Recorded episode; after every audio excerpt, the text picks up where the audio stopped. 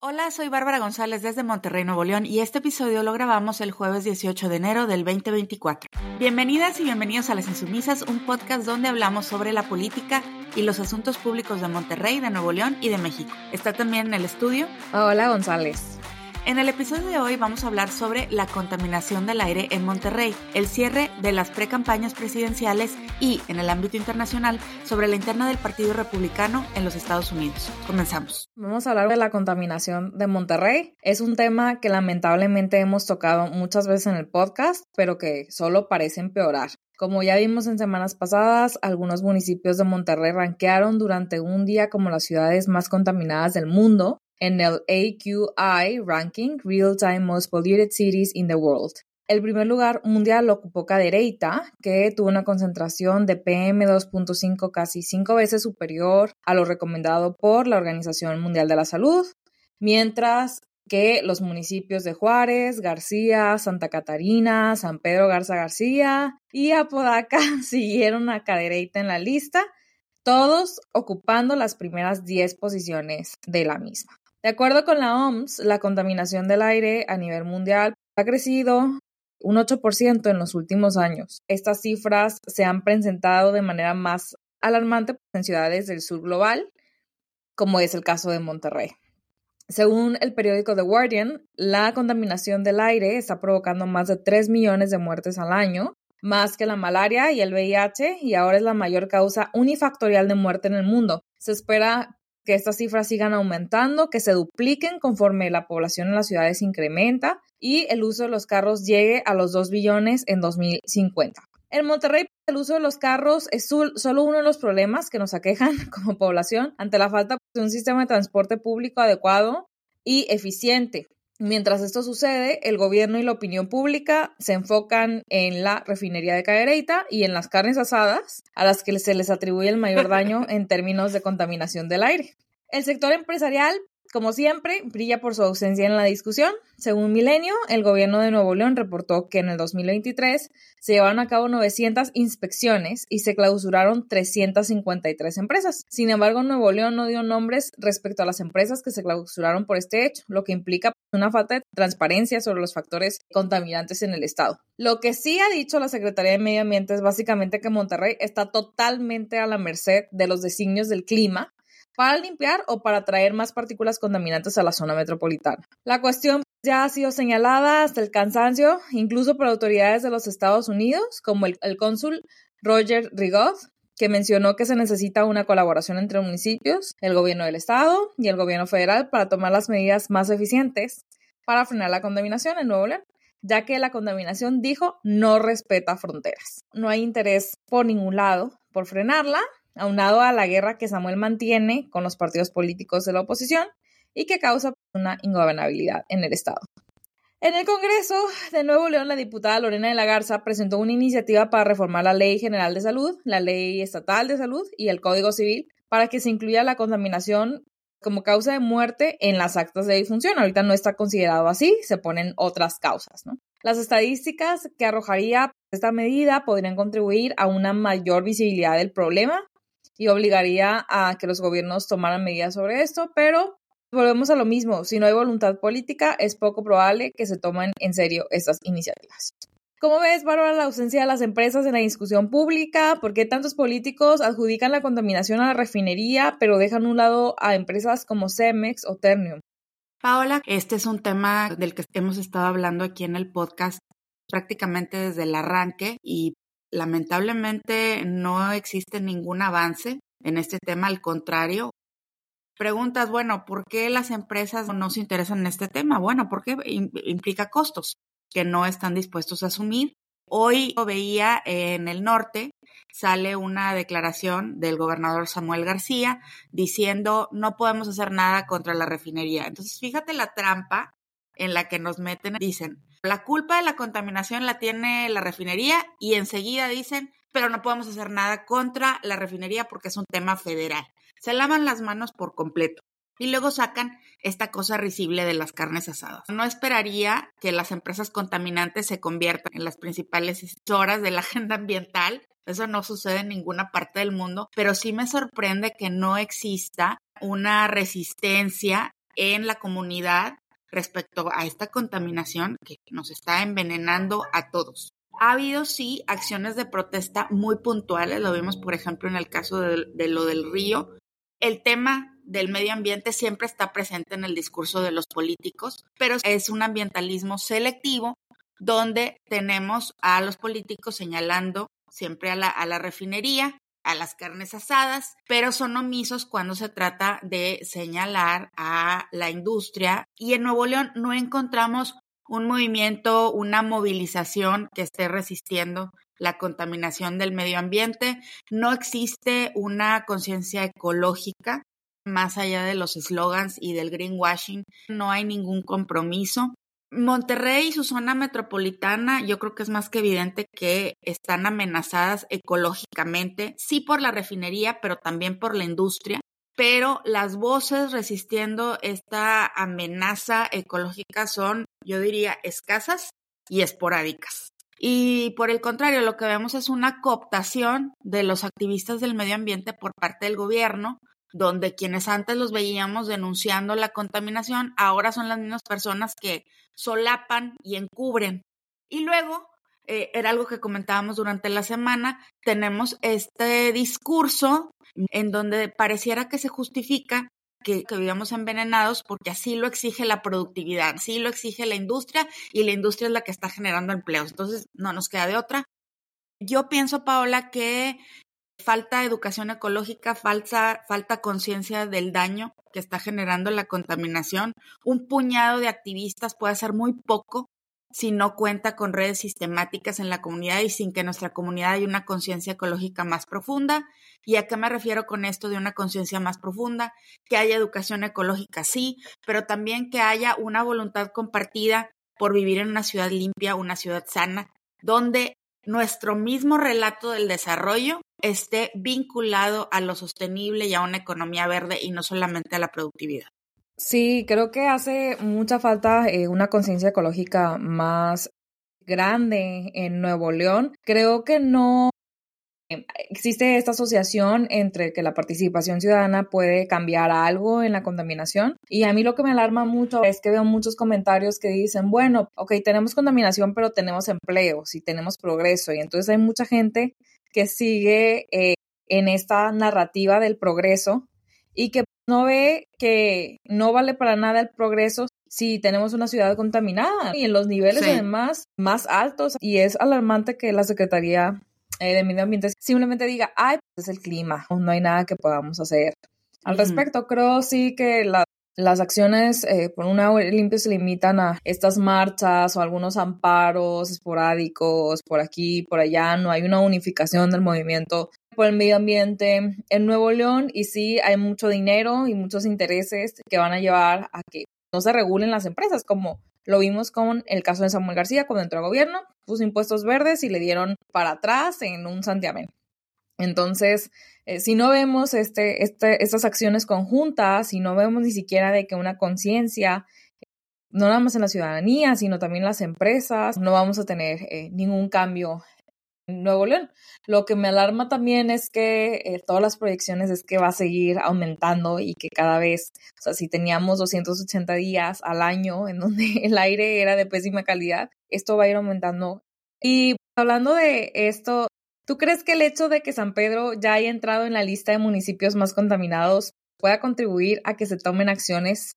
Respuesta corta, no. O sea, lo que hemos visto es esta insistencia, lo veíamos con Miguel Treviño, en que es solo la refinería, ¿no? Esa es la manera en la que ellos se excusan no hacer nada. Son de estas personas que, que tienen completamente comprada esta narrativa del desarrollo de que forzosamente implica vivir envenenados, vivir en esta contaminación.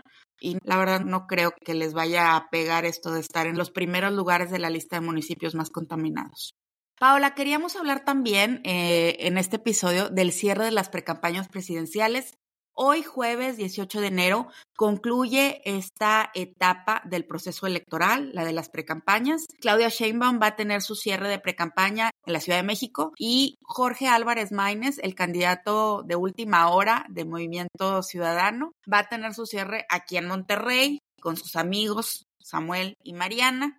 Xochil Gálvez, la candidata del, del frente opositor, tuvo su cierre en la arena en la Ciudad de México el pasado domingo y lo que vimos es que les puso la vara muy alta. El evento fue considerado un éxito, no solo por los organizadores, también por el mismo oficialismo. Los vimos con esta campaña muy dura en redes sociales para tratar de, quitarle méritos al evento. Vimos que hasta algunos comentaristas que están como más alineados con el oficialismo como sería el caso de Jorge Cepeda Patterson, que en el país escribe esta columna en donde reconoce que a Xochitl Galvez le fue muy bien con este cierre de precampaña, que tuvo un buen discurso, que estuvo bien, bien articulado, que entusiasmó a su base de votantes. Tres puntos a destacar, Paula, en este discurso de Xochitl Galvez del domingo y que nos dan una idea más o menos de qué es lo que vamos a estar escuchando de ella en los próximos meses de campaña. Primer punto, ella va a buscar atacar este mito de la cuarta transformación que ha instalado el oficialismo. Ella lo va a presentar como un discurso vacío que sirve al poder, pero que no le sirve realmente a las personas. Un segundo punto, ella va a contrastar su perfil con el perfil de Claudia Sheinbaum. Ella va a decir, yo sí vengo de abajo, yo soy como tú, yo sí soy producto del trabajo y del esfuerzo, yo no me hice al cobijo de la política y de los políticos. Y un tercer punto que es algo que a ella la proyectó desde que se le empezó a ver como una alternativa seria para contender por la presidencia, y es decir, yo no tengo miedo. Yo no le tengo miedo a López Obrador, yo no le tengo miedo a pelear contra el crimen organizado, yo no tengo miedo. En las encuestas, Claudia Sheinbaum sigue manteniendo una ventaja bastante amplia de hasta 20 puntos en las encuestas más generosas con el oficialismo, mientras que Jorge Álvarez Maínez no pinta para nada. Se ha instalado la percepción en el país y también fuera del país de que esta elección presidencial es solo un trámite y que la continuidad está prácticamente garantizada por los altos niveles de aprobación del presidente López Obrador. Y yo creo, Paula, que ese es el principal obstáculo con el que se está enfrentando Xochitl Gálvez. Y es convencer de que sí hay una oportunidad de ganarle al oficialismo.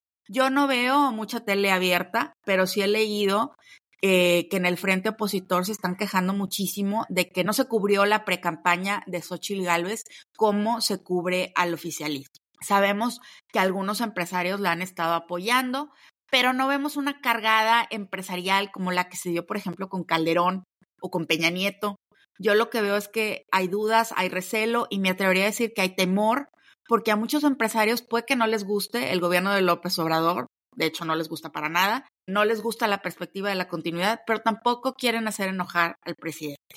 ¿Qué te pareció, eh, Paola, el cierre de campaña de Xochitl Galvez? ¿Qué podemos esperar de los cierres de, de pre-campaña de Claudia Sheinbaum y de Jorge Álvarez Maínez?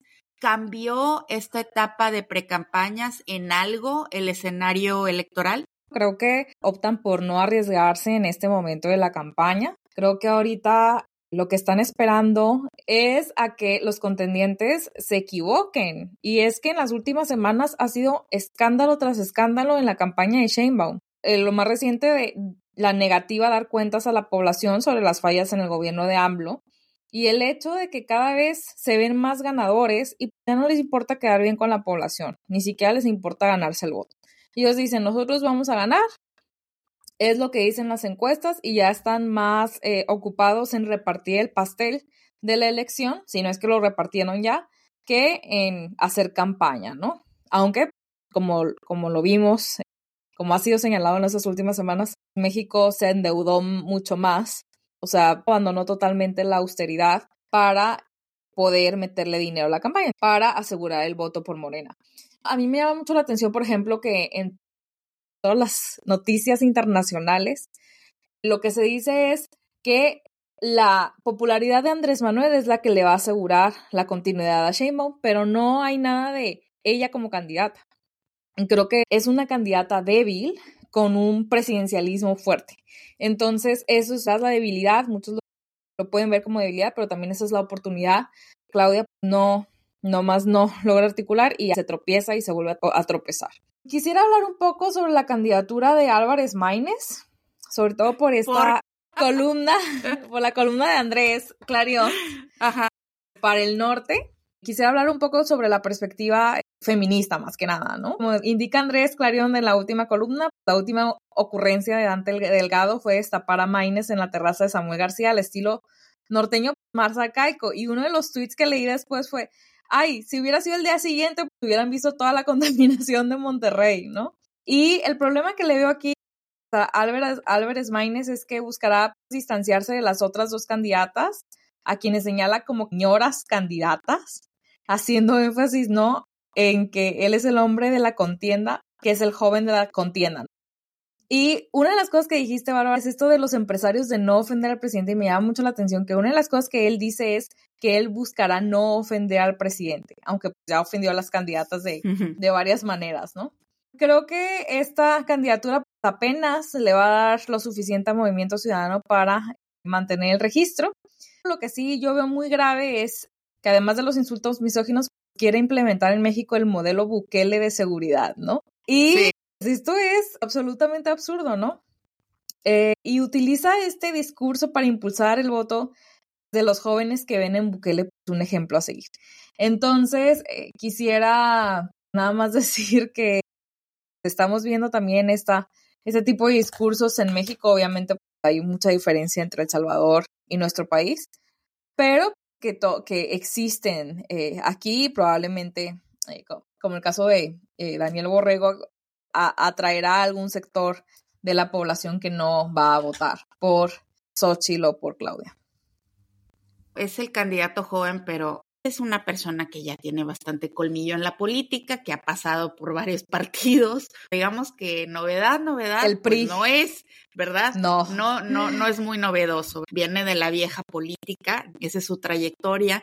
Y, y yo la verdad veo difícil que se pueda colar en una elección que parece que se va a polarizar entre quienes quieren la continuidad del gobierno de López Obrador con Claudia Sheinbaum y quienes quieren apostar por otra cosa con Xochitl Gálvez. También me genera muchas dudas cómo va a pagar su campaña y ahí creo que tendríamos que poner la lupa aquí en Nuevo León. Porque, Al presupuesto. Porque vemos que Alfaro no le gustó para nada esta idea de la candidatura de Álvarez Maínez y los únicos que le están echando porras pues, son sus compadres de aquí de, de Nuevo León. Entonces creo que, que, vamos a tener que prestar atención de cómo se va a estar financiando esa campaña de Álvarez Maínez. Otra cosa que quería eh, comentar, Paola, es esta cuestión de los debates porque en este periodo de precampañas lo que hemos visto es una candidata del oficialismo, Claudia Sheinbaum, muy protegida, como que les da miedo soltarle la mano para que ella pueda sostenerse eh, por sí misma y debatir con Xochil Gálvez. Entonces mandan a estos voceros a que estén ahí golpeando a Xochil Gálvez cuando, perdón, la candidata y la que va a tener que responder es Claudia Sheinbaum. De esto se trata la elección, de que podamos contrastar y ver a quién queremos elegir. Creo que lo de los voceros fue un gran error, porque puedes controlar lo que tú dices como candidata, pero no puedes controlar lo que los demás están diciendo. Entonces, en lugar de que sean de ayuda y que traigan cierto sector del voto, es lo que ha proveído de más escándalos, ¿no? A la pre-campaña de Claudia Sheinbaum. Sí, y, y, bueno, yo me estaba acordando de que a López Obrador nunca le han gustado los debates pero nunca. Me acuerdo de las campañas con Calderón. Uno de los grandes errores de AMLO en esa campaña fue que no quiso ir a uno de, los debates. No le gustan los debates y yo entiendo por qué. Es muy malo para debatir. Es una persona que se mueve muy bien en el templete, en los mitines, pero no es bueno en este ejercicio, ¿no? Del debate. Y yo creo que también por ahí eh, podría haber como cierto recelo de parte de, del gobierno de López Obrador de estar exponiendo a su candidato. Entonces vamos a ver, yo creo que en el electorado sí estamos esperando ver ese contraste, ver qué es lo que ofrece cada una de las candidatas y pues es nuestro derecho también saber eso. Creo que también lo de Álvarez Maínez es una distracción en los debates, ¿no? Porque es, le estás dando, como quien dice, doble tiempo al oficialismo para debatir en contra de la vieja política. Ajá, lo vamos a ver atacando a Xochitl, yo creo. ¿Y, y cuál, es el, cuál es el argumento principal? Eh, que no quiere ofender al presidente, pero sí quiere ofender al PAN, ¿no? O sea, sí, porque él sí dijo, hay que ir contra la vieja política, ¿no? Que es este discurso eh, constante de Samuel García, replicado por este nuevo candidato. Y bueno, Bárbara, seguimos un poco con noticias tristes, ya que Donald Trump obtuvo el 51% de apoyo en las primarias del Partido Republicano en Iowa, lo que confirma el hecho de que Trump es el favorito y el más probable contendiente de Biden en las próximas elecciones. De los 99 condados en Iowa, solamente uno no le dio la victoria a Trump. Y en ese condado, el expresidente perdió por un solo voto. Ron DeSantis, el gobernador de Florida, quedó 30 puntos abajo del expresidente. Y a pesar de que esas internas no son definitorias para la elección, son una carta de presentación ante el electorado estadounidense que al parecer no ve ningún candidato republicano una alternativa a Donald Trump. Este resultado hará que la preocupación crezca, no solo en el Partido Demócrata, pero también en la mitad del Partido Republicano, que no confía en el liderazgo del expresidente y que se han visto tremendamente afectados por el voto anti-Trump. Aunado a que no tiene la confianza de su propio partido, Todavía enfrenta el expresidente cuatro juicios penales, uno de ellos por los intentos de anular las elecciones del 2020 en el famoso asalto al Capitolio, donde hubo la obstrucción de un procedimiento legal en la certificación del triunfo de Biden. Recordemos que esta es la acusación más grave que enfrenta el expresidente. Sin embargo, independientemente de ser declarado culpable, esto no impediría que Trump pudiera ser elegido debido a que la Constitución norteamericana no lo marca de esta forma. El peor escenario al que se enfrenta Trump es la decisión que ya tomaron los estados de Maine y Colorado, apegándose a la cláusula constitucional sobre la insurrección, que indica que no puede ser candidato un presidente que evoca la insurrección, como en el caso de las, de las elecciones pasadas. Esta decisión no es definitiva, ya que el presidente no ha sido sentenciado todavía por insurrección, por lo que la Suprema Corte de Estados Unidos podría anular la decisión tanto, o sea, tanto de Colorado como de Maine. Por otro lado, Trump ya perdió en la vía civil el caso, un caso por abuso sexual y difamación contra la escritora E. Jean Carroll, aunque esto difícilmente significará algo para sus partidarios, que precisamente ven en él esta figura patriarcal que es víctima de un sistema demasiado progresista, ¿no? El problema que enfrentan tanto las instituciones estadounidenses como su sistema de gobierno no radica en sí en la figura del mismo Trump, sino en el hecho de que hay votantes que lo ven como la mejor opción frente a un Biden que a pesar de haber propuesto medidas económicas muy cercanas al estado de bienestar, durante la pandemia no logra comunicar de manera eficiente los logros de su gobierno, por lo que ha perdido apoyo entre las poblaciones más jóvenes. Trump vence a sus adversarios a través de un discurso de empatía con los electores, ya que anuncia que él es el que mejor representa sus valores y mejor entiende sus problemas. La división educativa es clara y clave, ya que solo el 27% de las personas que tienen educación superior dijeron que Trump es el mejor candidato para ellos, comparado con un 57% de los que no tienen un título universitario, por ejemplo. Mientras tanto, la popularidad de Biden ha alcanzado su punto más bajo. Entre los demócratas es el más popular, con un 57% de las preferencias, pero no tan popular como Trump para los republicanos, ya que el expresidente se impone con 70%. La aprobación del presidente Biden es del 33%, mientras que 57% desaprueban su trabajo. Las mujeres aprueban a Biden aún menos, con el 31% de aprobación. La popularidad más baja la tienen las comunidades latinas y negras. Mucha de la crítica general a Biden ha sido su edad, a pesar de que tan solo le lleva cuatro años a Trump. ¿Cómo ves este panorama de las elecciones en Estados Unidos? Eh, Bárbara, ¿será Trump el candidato o no? ¿Y cómo le afecta esto a México? Paola, quería mencionar un poco de lo que, de lo que hablaba sobre Iowa. Y sí, efectivamente, Trump arrasó en Iowa para sorpresa de nadie, o sea, todo el mundo sabía que él iba a ganar, pero aquí creo que la cuestión interesante es que algunos comentaristas pensaban que se iba a definir ahí en Iowa quién podía ser el candidato que unificara a todos los sectores que dentro del Partido Republicano no están convencidos con Donald Trump como su candidato. Vimos que Iowa ahí no se definió nada, porque eh, Ron DeSantis y Nikki Haley eh, sacaron prácticamente el mismo porcentaje.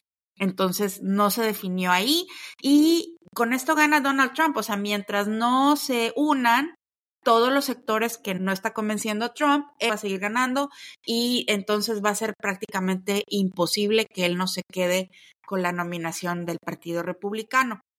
Ahora, esto que comentas de Biden es muy interesante porque creo que este discurso de, híjoles, que nadie quiere a Biden y que su popularidad es muy baja, vimos este discurso también en la elección midterm en Estados Unidos, o sea, a la mitad de los cuatro años de Biden, y donde se decía que iba a haber una ola roja del Partido Republicano y que iban a ganar todo, y no vimos eso no vimos la ola roja. ¿Y qué sucedió en esa elección? Que la gente dijo, no me gusta Biden, pero lo prefiero al trumpismo.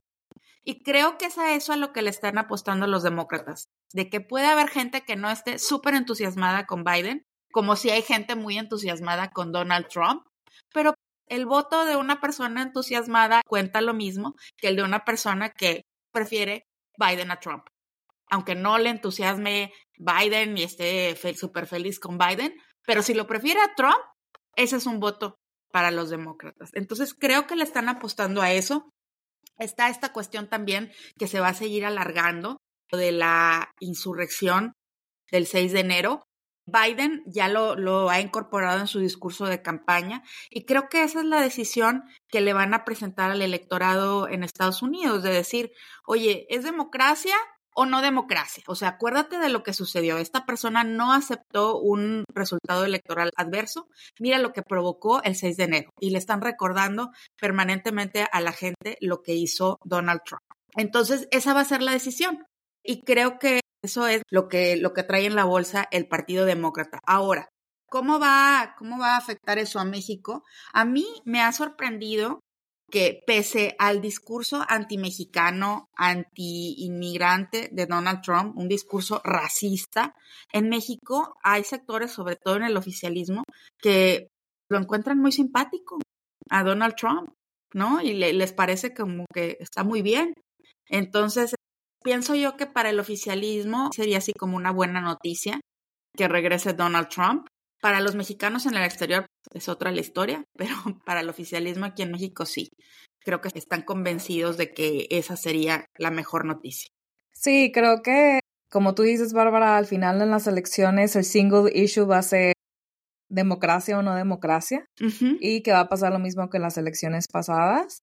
Pero creo que sí tiene que haber como que una conciencia de salir a votar, ¿no? Como, como lo vimos en, en el colegio, o sea, en, en el sistema electoral de los Estados Unidos, unos pocos votos pueden inclinar una elección, como en el caso de Georgia, ¿no? Que es otro de los juicios, además, que tiene pendientes. Eh, Algo que no comentamos de los cierres de campaña, y fíjate, ahorita me acordé, es que los mexicanos en el exterior es un, un, un grupo del electorado muy olvidado por el oficialismo, sí tienen sus redes allá de Morena, pero desde el momento que se están alineando con Donald Trump, ya, ya te das cuenta de por dónde van. Este, yo me acuerdo también de, de, Andrés Manuel López Obrador en aquel debate sobre política exterior, que la verdad tuvo un desempeño desastroso, o sea, desconocía por completo la situación de los mexicanos en el exterior, se veía completamente perdido cuando le preguntaban algo. Eh, sobre ese tema. Entonces, creo que esa es una oportunidad para Xochitl. No sé si la van a tomar, pero ahí está ese grupo ignorado por el oficialismo y ahí está para ellos esa oportunidad de buscar esos votos. Sí, es muy grande el padrón electoral en el extranjero, pero es muy poquito el porcentaje de votantes que se inscriben para votar en el extranjero. Entonces, sí, es una buena oportunidad para la oposición. Este fue el episodio 57 de Las Insumisas. Les agradecemos mucho que nos escuchen y compartan el podcast. Les invitamos a que se suscriban para recibir notificaciones y también Pueden seguirnos en nuestras redes sociales, arroba insumisas en Twitter e Instagram. Ya pueden visitar nuestra página de lasinsumisaspodcast.com, donde hemos estado subiendo transcripciones de todas las entrevistas que hemos hecho en el podcast. Soy Paola González. Soy Bárbara González. Gracias por escucharnos y hasta la próxima.